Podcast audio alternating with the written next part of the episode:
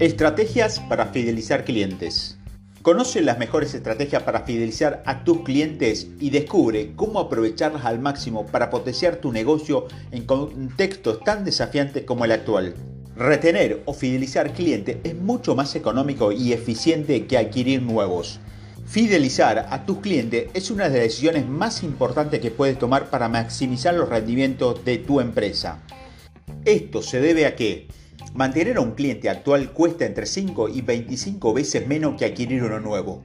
Los clientes actuales son un 50 más, más proclive a pagar por un nuevo producto o servicio de tu empresa.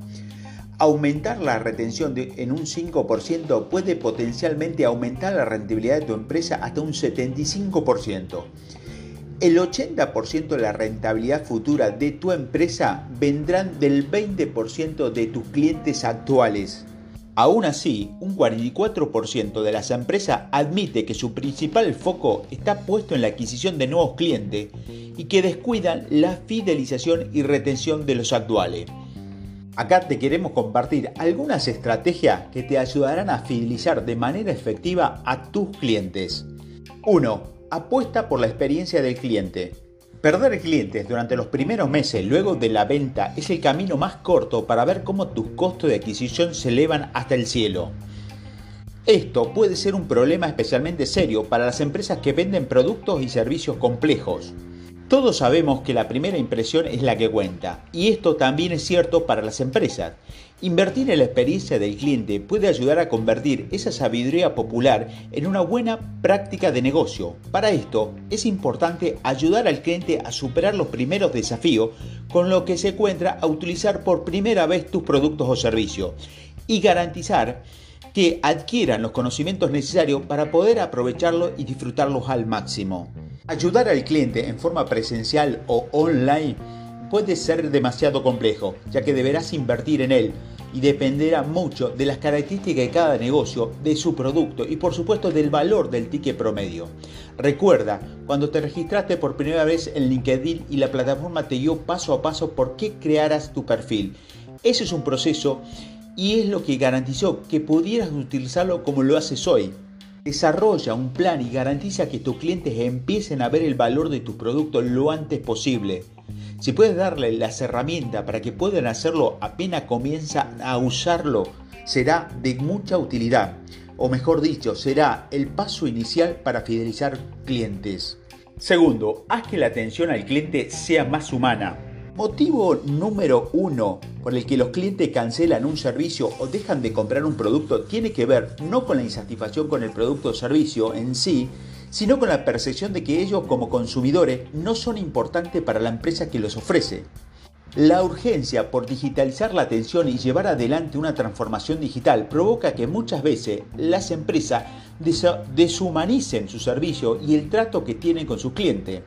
Los eh, chatbots, los canales automatizados y las herramientas de video ofrecen retornos de inversión increíbles, pero no por eso deben ignorar el hecho de que al final del día todos los negocios no son más que un grupo de personas buscando ayuda a otro grupo de personas. Tener un espacio físico bien planificado para recibir a los clientes, entrenar bien a los equipos de atención y ofrecer una experiencia humana puede resultar fundamental a la hora de generar fidelidad con los clientes. Tercero, invierte en marketing relacional. Relación es una de las palabras clave que suena cuando pensamos en generar confianza.